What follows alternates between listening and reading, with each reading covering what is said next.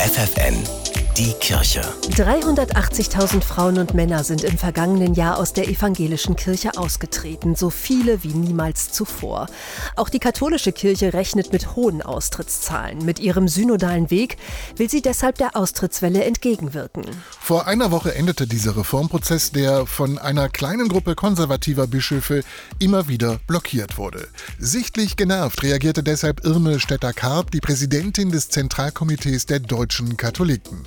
Ihre Frage an die ständigen Nörgler und Verhinderer? Wie lange wollen Sie unsere nicht unendliche, aber doch sehr große Kompromissbereitschaft noch in Anspruch nehmen, liebe Bischöfe. Es ist allerhöchste Zeit, dass Sie uns entgegenkommen. Gehen Sie bitte jetzt einen Schritt auf uns zu, bewegen Sie sich. Das erwarten wir klar von Ihnen. Ein Appell, der offensichtlich Wirkung zeigte, denn Bischof Georg Betzing vom Präsidium des Synodalen Wegs zog am Ende ein positives Fazit. Ich muss es ehrlich sagen, mir ist ein großer Stein vom Herzen gefallen. Der synodale Weg hat funktioniert. Bei allem Knirschen und trotz aller Unkenrufe. Mit der fünften Synodalversammlung haben wir wegweisende Ergebnisse erzielt. Sie zeigen den Gläubigen und der Öffentlichkeit, diese Kirche ist in der Lage, sich zu verändern. Dazu fasste der Synodale Weg 15 Beschlüsse. Einer der wichtigsten Frauen sollen künftig zu Diakoninnen geweiht werden können. Das beschloss eine große Mehrheit der Vollversammlung.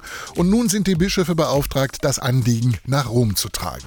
Der Osnabrücker Bischof Franz Josef Bode begrüßte diesen Schritt, auch wenn er gerne mehr erreicht hätte. Gerade in der Frauenfrage sind wir einen erheblichen Schritt weitergekommen, den ich gestern noch nicht zu hoffen wagte. Auch wenn es für ganz viele Frauen nur ein ganz, ganz winziger Schritt ist. Ich wurde auch gefragt, sind Sie jetzt erleichtert? Ich bin es eigentlich nicht, weil es so ein kleiner Schritt ist und ich mir gewünscht hätte, dass es noch ein klareres Votum gegeben hätte. Die katholische Kirche in Deutschland bewegt sich. Es bleibt jedoch die Frage, ob Rom den neuen Weg mitgehen will. Die Kirche bei FFN.